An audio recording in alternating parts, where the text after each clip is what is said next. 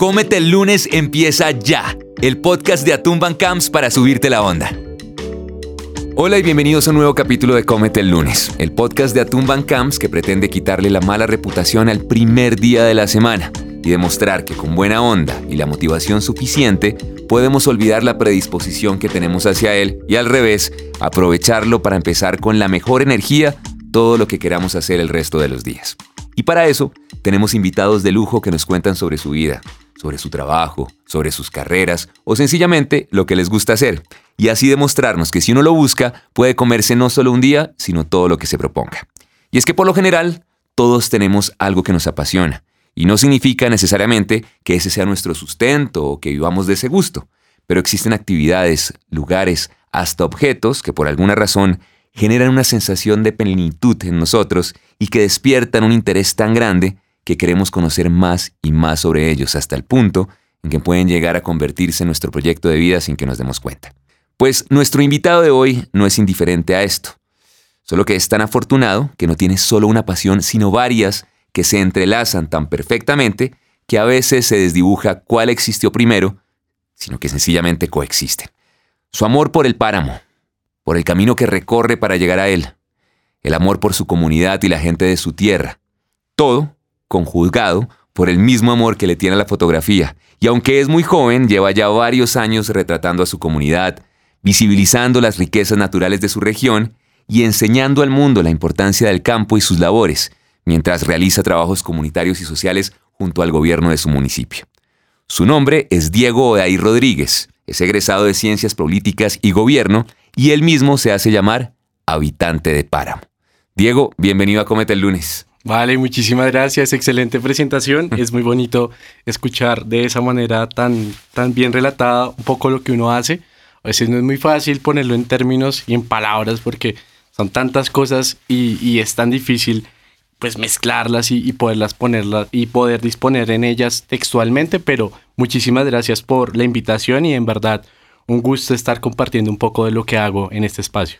Bueno, Diego, cuéntenos cómo le va con los lunes. ¿Es bueno con los lunes? ¿Madrugador? Desde muy chiquito el lunes siempre ha sido como ese día en que empiezan todas las labores. Se esquile del pueblo donde vengo, eh, recuerdo mucho que los lunes era el día de plaza de mercado. Entonces con mi abuela siempre íbamos, salíamos de la finca, tomábamos la buceta e íbamos a la plaza de mercado, comprábamos todo lo que necesitábamos y en la tarde volvíamos a nuestra casa, a la finca de ella y, bueno, desempacábamos un poco el mercado y era un día muy bonito porque ella siempre nos, nos compraba cositas especiales, ya fuese cualquier detalle pequeño, entonces el lunes siempre tenía esa ilusión de que ella volvía del mercado y nos iba a traer algo. era un gran día, el lunes, el lunes tiene un buen recuerdo, tiene un buen recuerdo del lunes. Correcto, fue, es un día muy bonito para mí y lo tengo muy marcado precisamente por eso, por, por los días de mercado y por los días en que no, mi, mi abuelita nos traía siempre algún detalle del pueblo, era algo muy bonito. Bueno, usted ya lo dijo, eh, usted es de Sesquilé, Sesquilé, Cundinamarca, para, para los que no conocen. Y, y Sesquilé es una de las grandes razones para, por las cuales existen todas estas pasiones que usted tiene, ¿no? Todo está un poquito, esas motivaciones de las que hablamos están, em, están basadas básicamente en su región, en su municipio. Eh, cuéntenos qué es Esquilé, por qué Sesquilé es tan increíble y por qué Sesquilé genera la motivación de la fotografía, del trabajo social y de la naturaleza y del campo en usted. Bueno, Sesquilé es un lugar mágico empezando porque de ahí es donde parte la cuna de la leyenda del Dorado. La leyenda, la gran leyenda del Dorado. Correcto, ahí está ubicada la famosa laguna del cacique de Guatavita, que da origen precisamente a la leyenda del Dorado. Entonces hace que por sí ya de esta tierra cuente Dicen que es uno de los puntos energéticos del país, ¿no? Correcto, eso es verdad. Es un, algunos dicen inclusive que es el ombligo del mundo y que trae energías e inclusive en las noches cuentan, contaba mi abuelo también, que se veían luces que pasaban por ahí. cosas un poco extrañas, eh, eh, difíciles de abordar, pero es un poco el relato de ellos. Entonces, bajo esa premisa del misticismo, de la leyenda, parte un poco ese amor por Sesquile. Mi, mi, abuela tiene su finca a unos 100, 150 metros de, de, la laguna del cacique de Guatavita. Entonces crecí alrededor de esas historias. También crecí muy alrededor de, de, la vida del campo, del campesino, de las labores diarias, pero también rodeado de, la imagen y el paisaje, que era algo que todos los días pues uno finalmente rutiniza porque no es capaz de muchas veces y desde tan temprana edad entender lo maravilloso que es este contexto, pero en la medida que uno va creciendo se va dando cuenta de lo especial y lo bonito que tiene Esquilé. Y bueno, también es un pueblo con una historia muy, muy hermosa. Es un pueblo que tiene varios sitios de interés turístico y también patrimonial. Y en ese sentido hace que todo ese tipo de elementos converjan en la posibilidad de, de, intentar entender lo que es Esquilé, no solo desde la parte natural, no desde la parte tampoco histórica, sino también desde el componente, social, y vivo, que creo yo que también es supremamente interesante. Bueno, entonces, ¿qué nace primero? ¿El amor por el páramo, el amor por la fotografía o el amor por trabajar eh, por la comunidad? Y yo creo que son cosas que a veces no sé qué surge primero. es realmente difícil. Yo, bueno, yo viví, como les comentaba, gran parte de mi vida en Sesquilé. Por temas académicos tuve que venir a vivir a, Bogotá. Y ustedes se imaginarán un poco lo que es venir de un entorno netamente rural a tener que estrellarse con las dinámicas que trae la ciudad. Es realmente difícil. Para mí no fue muy fácil adaptarme a Bogotá sin embargo, hay un punto que yo diría que es el punto cero de todo este proceso y es 2020, la pandemia. Okay. Estaba yo ya en mi último año de universidad. Vuelvo precisamente, el tema de la pandemia nos hace volver a nuestros hogares. Yo tuve la, el privilegio de llegar a un entorno netamente natural, donde las restricciones, donde la movilidad no estaba tan restringida. Entonces llego ahí con una mente muy de Bogotá, pero vuelvo a encontrarme con mis raíces. Y volverse a encontrar con el campo y con el espacio y con la naturaleza. Exactamente. Entonces ese, ese ejercicio me lleva a mí a, a, interpretar por lo que me rodea de manera un poco más especial. A veces es necesario que nos quiten las cosas que queremos para valorarlas, ¿no? Exactamente. Muchas veces vivimos en una rutina y cuando en un momento a otro las cosas cambian y nos obligan a estar en otro ambiente, tenemos que empezar a adaptarnos y creo que la adaptabilidad es algo que nos diferencia a nosotros los seres humanos. Somos seres que vivimos a partir de eso, de, lo, de ser, de podernos adaptar a las distintas situaciones a las cuales enfrentamos. Entonces llego yo 2020, inicio un poco otra vez esa vida de campo y tengo la, la, fortuna de que me inscribo precisamente en ese momento, todo era virtual, y me inscribo a un curso que estaba dando una compañera también de Sesquilé, fotógrafa muy reconocida que es Diana Reymelo. Diana Reymelo es fotógrafa actualmente para Forbes y mm, empieza a darme esas pautas en fotografía y empiezo yo a darme cuenta que la fotografía es un medio de transmisión no solo de la imagen en sí, sino que también puedo atravesar a partir de la imagen aquello que yo quiero mostrar y también que quiero que permanezca en el tiempo. Y en esa medida empecé precisamente a explorar las posibilidades fotográficas en mi municipio, hacer fotografía de paisaje, hacer fotografía también de retrato, que era algo que me parecía supremamente interesante, y también buscar a las personas, a estos campesinos que toda su vida han pasado casi en el anonimato, y tomarles el tiempo de pararme frente a ellos, charlar un poco, poner mi cámara, hacerles un retrato y después mostrárselo y ver esa alegría que les genera, creo yo que fue algo muy bonito. Y en esa medida también terminé precisamente mi carrera e inicié, digamos, pues, o sea, el tema todavía estaba en, que la movilidad estaba restringida, venir a Bogotá a trabajar era complicado y se me dio la posibilidad de trabajar en Sesquilé, en la administración municipal de Sesquilé. Y ahí fue como que todo se expandió más. Y como que todo se entrelaza. Exactamente. Entonces, el trabajo, en principio, asociado a la fotografía, asociado a la posibilidad de retratar a estas personas y a, y a través también de mostrar lo que era mi municipio, llega a impactarse con la posibilidad también de poder empezar a trabajar con las comunidades. Y eso fue realmente lo que a mí en este momento me mantiene supremamente activo, supremamente vivo y que también me lleva a, encontrarme con el afecto de la gente que creo que yo que es algo muy bonito y, esa amabilidad y ese, y ese agradecimiento y esa gratitud que tiene la gente es algo también bastante especial. Porque es importante, en este caso usted lo hace a través de trabajo social, pero lo hace también a través de sus fotografías de visibilizar las costumbres y visibilizar toda una región a través de, pues, de, estos retratos que no solamente hablan de, las caras de las personas, sino que hablan de toda una historia, ¿no? Hablan de, la historia del campesino, de sus trabajos, de las carencias, del conocimiento que han adquirido. Eh, ¿Cuál ha sido esa motivación y usted qué pretende lograr con esas fotografías? Bueno, yo siempre he dicho que la fotografía como medio tiene una potencia muy grande y actualmente creo yo que las posibilidades que tenemos en cuanto a la imagen son infinitas. El hecho de poder retratar a una persona que vive en una vereda bastante apartada de ese esquile y poder precisamente mostrar no solo su rostro, sino también su trabajo a otras personas que tal vez no estén en ese esquile, ni siquiera conozcan ese esquile, pero que se sientan identificadas y entiendan precisamente el valor del trabajo de esta persona, me parece en principio fantástico y creo yo que es la premisa de mi trabajo, que es visibilizar o retratar a aquellos que nunca han sido retratados. Entonces eso es finalmente e, ese primer ejercicio. Pero ese ejercicio también se complementa con la intención de dignificar la labor del campesino. Le iba a decir, porque una cosa es, una, es, una es el trabajo que usted está realizando en este momento para realizar esta fotografía, pero otra es el trabajo que nosotros como espectadores de esa fotografía debemos interiorizar. O sea, que, ¿cuál debe ser nuestra lectura frente a esas fotos a diferencia de sencillamente una foto de un retrato, de un paisaje? La idea, digamos, y en ese sentido, continuando un poco con lo que decía, es la dignificación del campesino y de su labor. y, y, pasa esto, o sea, en el contexto propio del campesino muchas veces ve su labor y su acción como algo normal, algo cotidiano. Pero si lo ponemos precisamente la posibilidad de interpretar de alguien, la interpretación de alguien que está a través de su celular y ve precisamente este rostro y puede leer un poco sobre el labor de esta persona y darse cuenta que finalmente el trabajo campesino primero es un trabajo muy muy importante y sobre todo también muy digno y creo yo que ese es el ejercicio, la dignificación del campesino. ¿Cómo se convierte entonces esto ya en un trabajo social? Porque, ¿Y cómo hace uno para vincularse con estas instancias gubernamentales? Porque eh, estas iniciativas como la suya o lo que usted hace se puede replicar a lo largo y ancho de nuestro país, porque una cosa es Sesquilé eh, eh, y, su, ecosistema y, su idiosincrasia y, su trabajo, pero campesinos hay también en zonas de otros pisos térmicos y hay eh, lugares también por, conocer en otros pisos térmicos. ¿Cómo, cómo se puede replicar esto y, y, cómo, lograr, cómo lograr vincularse a este tipo de trabajo? Yo siento que lo primero y más importante es el, primer proceso que uno debe ser consciente a la hora de intentar hacer un trabajo de este es darse cuenta de cuáles son los circuitos sobre los cuales se mueven los campesinos. Cuando yo hablo de estos circuitos es cuáles son su, su, cotidianidad, por dónde se mueven, cuáles son sus trabajos, de qué manera pues finalmente logran sobrevivir, porque a veces ese es el tema, no, no viven, sino a veces sobreviven. Entonces, e, entendiendo primero esos circuitos y, esas forma, y esa forma en la que los campesinos empiezan a moverse, es intentar empezar a, retratar y a identificar esos patrones y empezar a mostrarlos.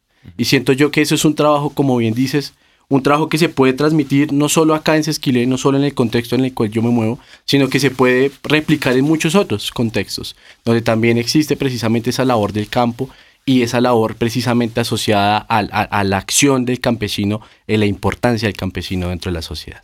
Bueno, usted se hace llamar habitante de páramo.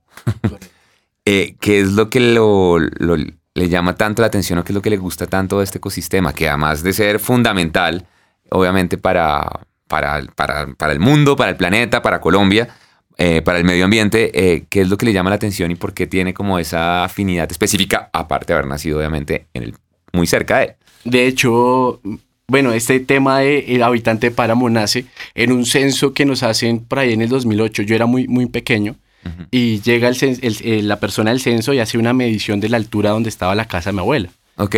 Y la altura le daba sobre los 3.150 metros sobre el nivel del mar. donde están los y entonces es básicamente la ubicación del páramo. Y ella un poco como en, en, tono jocoso dice, ah, es que ustedes viven en el páramo, ustedes son del páramo, son habitantes de páramo. Y eso a mí en lo personal me dejó muy marcado, porque en verdad es así.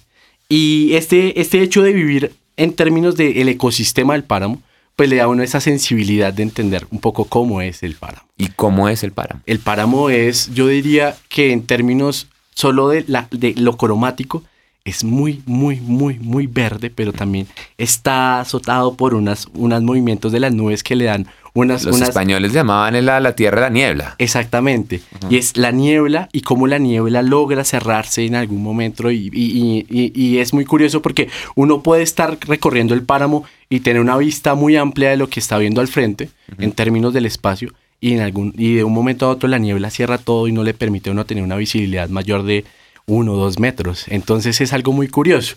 Y también el páramo está muy retratado en mi vida porque desde muy pequeño mi abuela materna nos contaba historias del páramo. Nos contaba historias de que el páramo de Sesquilé estaba encantado. Ok. Y que el páramo... Hay una mística alrededor de Sesquilé en, general, ¿no? Sí, y ella decía que, por ejemplo, cuando uno estaba en pleno páramo no debía hablar duro y mucho menos gritar. Okay. Porque el páramo, el páramo se cerraba el páramo se cerraba y lo hacía perder a uno. Entonces siempre el páramo tuvo mucho respeto. El páramo es un lugar sagrado, pero también es un lugar donde hay que ir con, su con mucho, mucho, mucho respeto, porque es un lugar que como bien puede ser un lugar, digamos, benigno, si no estás con las intenciones, si no estás precisamente con la mejor disposición de ir a él, el páramo también puede castigarte. Entonces esa es la correlación que existe con el páramo.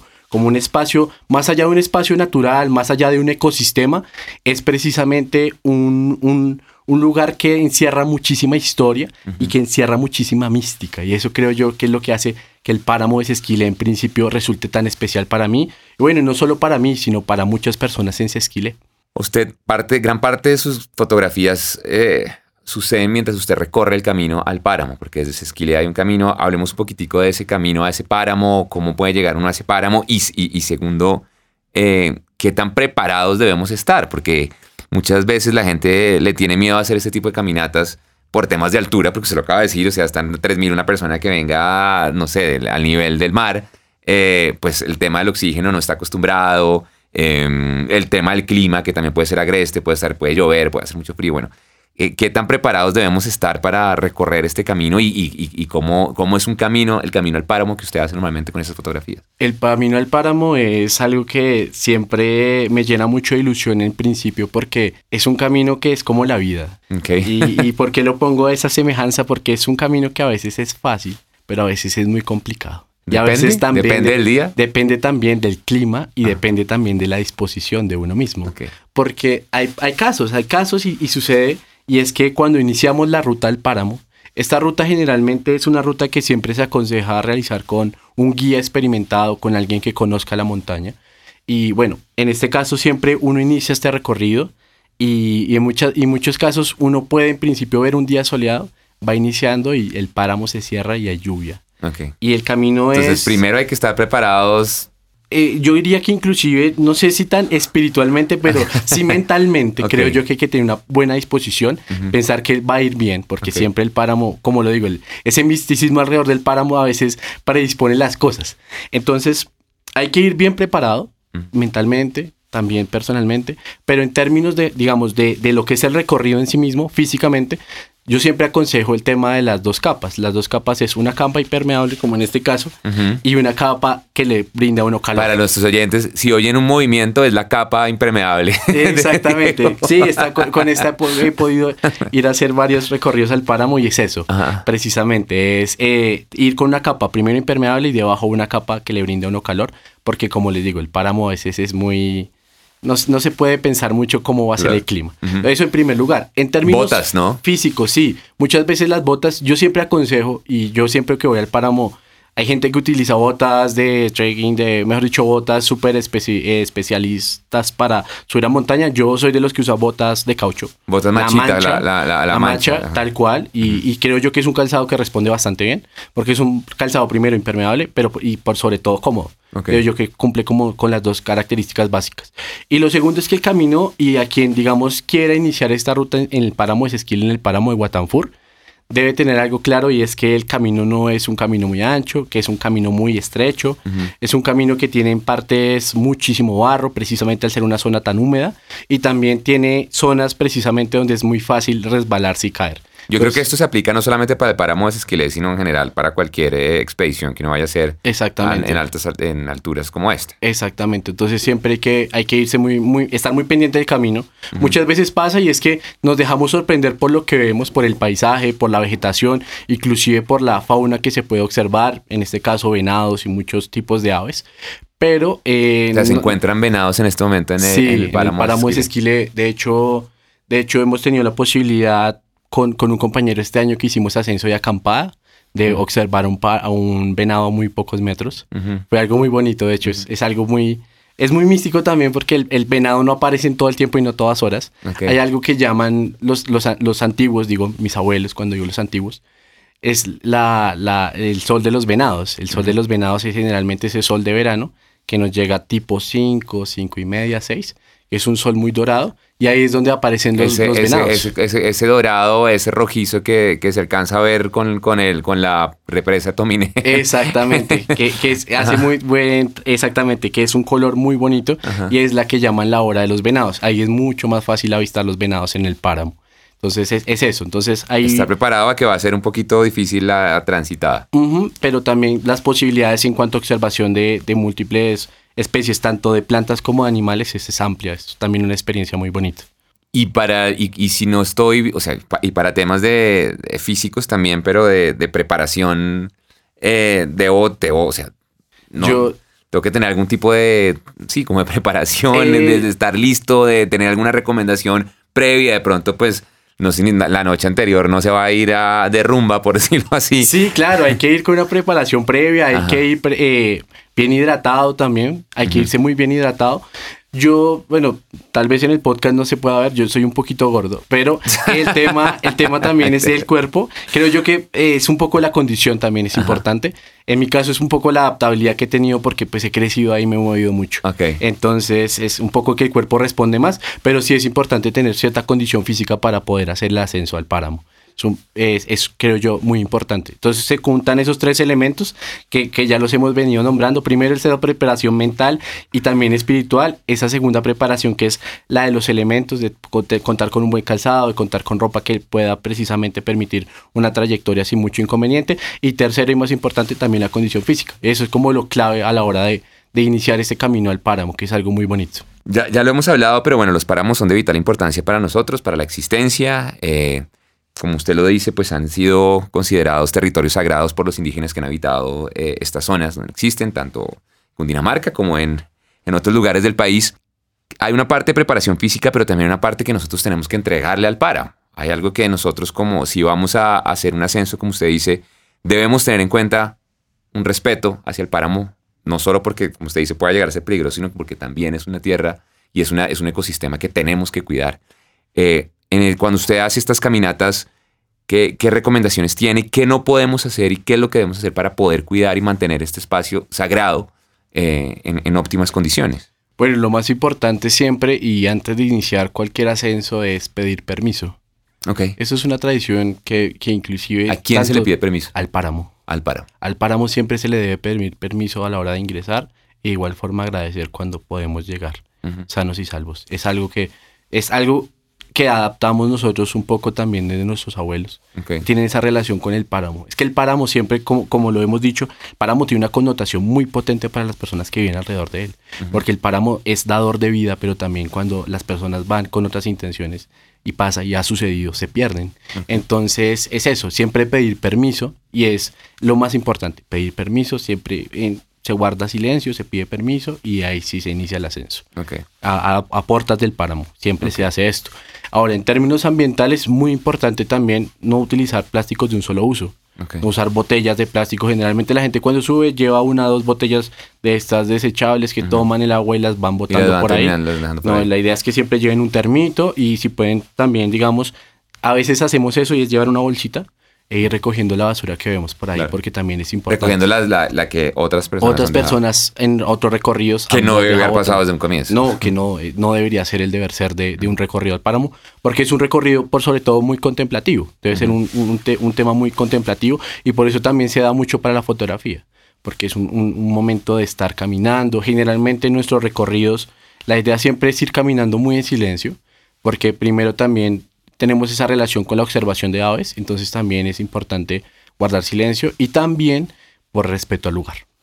Entonces el silencio es muy importante. Y en esa interacción con la naturaleza, ¿qué recomendaciones tenemos que tener? O sea, me refiero a no andar quitando cositas. no andar- Sí, pasa no, esto, ajá. pasa muy, es muy frecuente que la gente cuando sube ve una flor que le parece muy bonita y la va arrancando, ve alguna hoja de un árbol que le parece curiosa y la va retirando, o inclusive cuando ya están a nivel de frailejones, lo que hacen es que al tener la textura del frailejón, la hoja de frailejón tiene una textura muy, muy curiosa porque es una textura que uno podría asimilar a una textura peluda, porque ellos tienen precisamente estos pelos donde el agua se almacena después de, de que está en niebla. Entonces la gente va retirando esas hojas porque les parecen bonitas. Pero la idea es que no, la idea es que podamos ir a este lugar y tal cual como vamos, eh, sin nada, lleguemos sin nada, porque la idea no es retirarle cosas al páramo.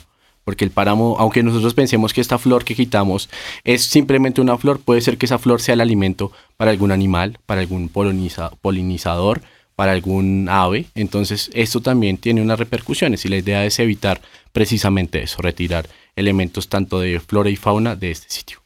¿Cuáles son las tres cosas que usted destacaría de un páramo? O sea, las tres cosas que a usted más le gustan. Cuando- Yo- que para que las personas que estén interesadas en, en, en- en hacer este ascenso, pues tengan en cuenta. Por ejemplo, Frailejón es algo que yo creo que alguien que está haciendo un ascenso a un páramo quiere, quiere, quiere conocer, ahorita especialmente que está tan de moda por la canción.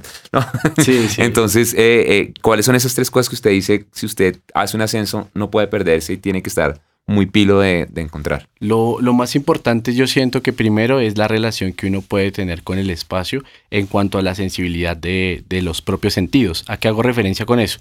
El viento. El viento del páramo es muy, muy, muy, muy, muy especial porque no es un viento convencional que simplemente nos, nos, o sea, que solo lo sentimos, sino que al tener partículas de agua también lo podemos llegar a sentir un poco más en nuestra piel. Okay. Eso es el primer, la, el primer elemento que yo considero que es importante a la hora de relacionarnos con el páramo. Eso por un lado.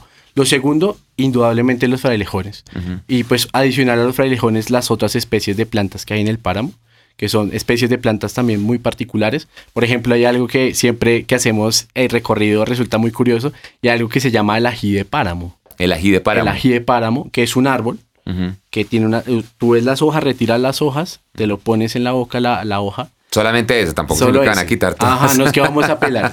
Generalmente con una hojita basta para repartirlo a unas 10 personas. Okay. Y lo que tenemos es que al contacto con la lengua resulta ser picante. Uh -huh. Pero es un picor, es un picor extraño porque no es un picor netamente, digamos, como el que genera el ají o, o algún tipo de jalapeño, sino que es un picor fresco que uh -huh. se confunde también con la relación del páramo muy frío es un picor frío, lo, diría, lo denominaría de esa manera. Primero, eh, entonces, esas dos cosas creo yo que son importantes. Y la tercera, también la, la posibilidad de contemplar animales. Siento okay. yo que también hay muchas, muchas, muchas, muchas garantías a la hora de hacer un ascenso respetuoso, en silencio y por sobre todo con mucho, mucho, mucho, mucho, con mucho interés precisamente de observarlos porque también es esa la disposición de ir a observar animales. Se pueden ver animales muy, muy, muy curiosos como no solo el caso de los venados, inclusive se ha reportado, pues personalmente no los he visto yo, pero sí varios compañeros que han hecho ascenso, oso de alteojos. Wow. Entonces es realmente un espectáculo. Entonces siempre es eso. Siempre que hago esta recomendación es, primero, sentir el páramo. Segundo, saber qué es lo que nos rodea el páramo en cuanto a, eh, en cuanto a especie de, de, de, flora. Pero también tener esa ilusión de poder llegar a ver algún tipo de animal que es muy representativo del páramo, como lo bien son los venados, pero por sobre todo el oso de anteojos. Bueno, ya hemos hablado de su región, ya hemos hablado de, de los páramos, hemos hablado de la fotografía como, como su hobby y, la responsabilidad que tienen en visibilizar todo, toda una sociedad. Y, y, hemos hablado de su trabajo social.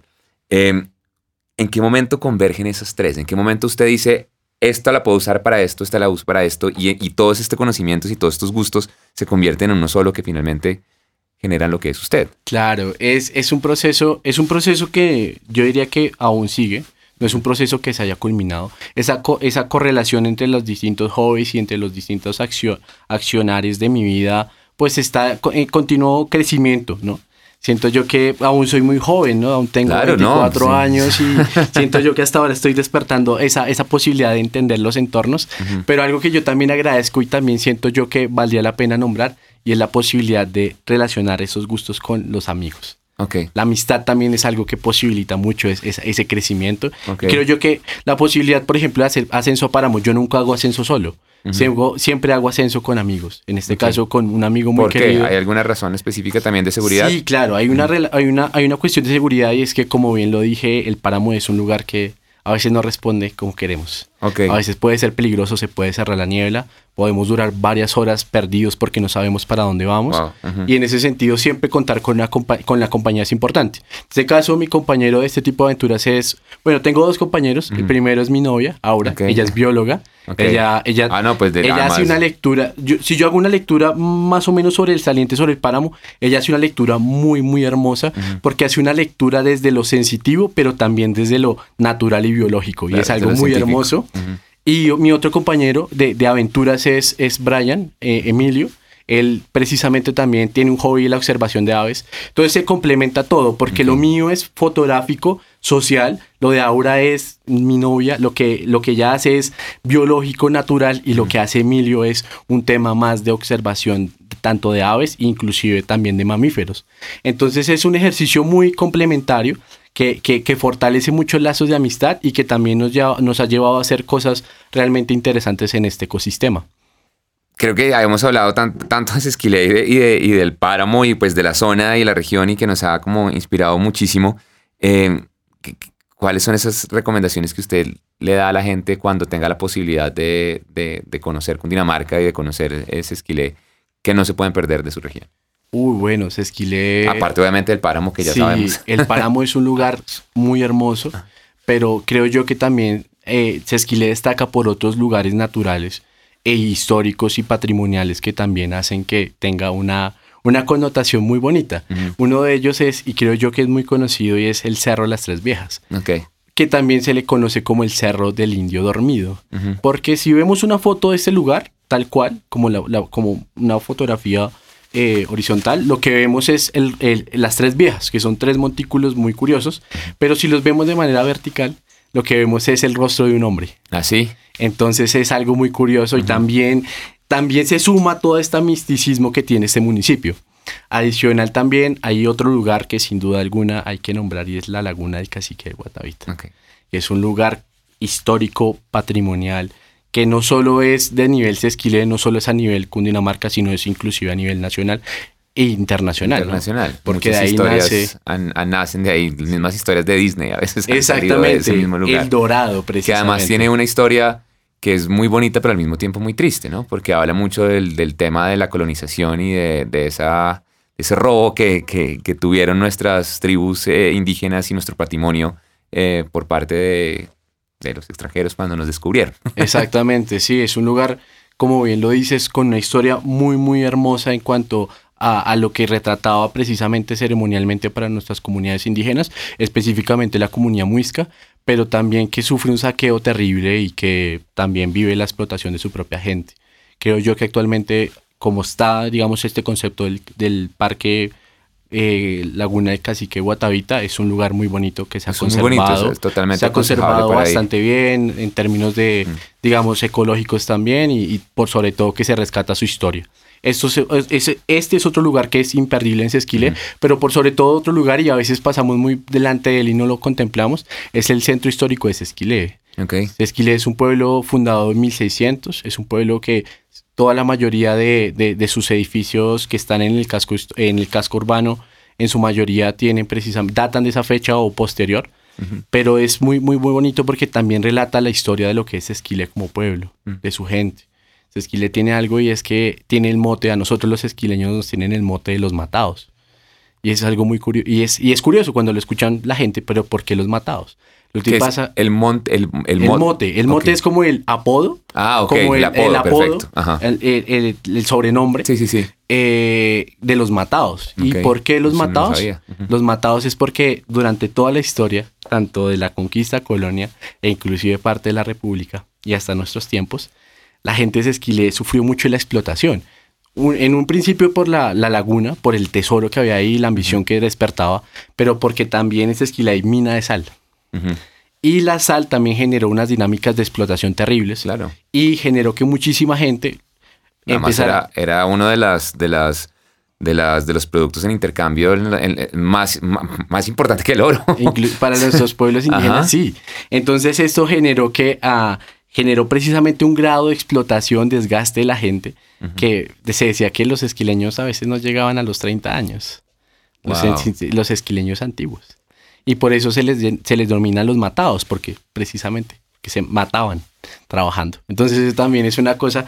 Yo siento que hablar de Sesquile nos llevaría mucho tiempo. Sí, no, seguro. Y además estamos haciendo una invitación a la gente de otras, de otras regiones del país para tenga que la posibilidad de, conocer. De, este conocer o, o, o, si no, de todas maneras, de vincularse, que yo creo que es la parte más importante, de, de, vincularse con, con su región y con su zona y con sus campesinos y con, y con todas esas atracciones eh, de todo ese atracciones, no necesariamente, ese patrimonio que es tanto material como inmaterial de, de, cada una de las regiones. Claro, y no, y la invitación acá no es tanto se esquile en sí mismo, sino que cada persona que tenga la posibilidad de escucharnos se dé cuenta que el lugar donde está es un lugar que independientemente tiene una historia. Tiene una historia, esa historia hay que reivindicarla, hay que conocerla y hay que hacer, y también comunicarla, ¿no? La historia, la historia que no se cuenta es historia muerta. Entonces también es el ejercicio, poder contar nuestra historia, poder contar y, siempre ser muy orgullosos de donde venimos, ¿no? Ese orgullo de, ser, en este caso, en mi caso mío personal, campesino, hijo de campesinos, que ha tenido la posibilidad precisamente de trabajar por su comunidad, es algo muy bonito. Pero también el trabajo que hacemos por, por nuestra gente, por nuestra comunidad, por aquellos que nos vieron crecer, también es un trabajo muy bonito y, muy, y que nos debe llevar precisamente a, apasionarnos y a, lograr precisamente hacer cambios positivos. Y a no olvidar de dónde venimos. Bueno, Diego, pues muchísimas gracias por venir a Comete el lunes, contarnos su experiencia, sus pasiones, eh, recordarnos lo bello que son los ecosistemas en, nuestro país, eh, reiterar la importancia que tiene el campesino colombiano, no solo por sus labores diarias, sino, sino por ese patrimonio social que debemos cuidar y preservar.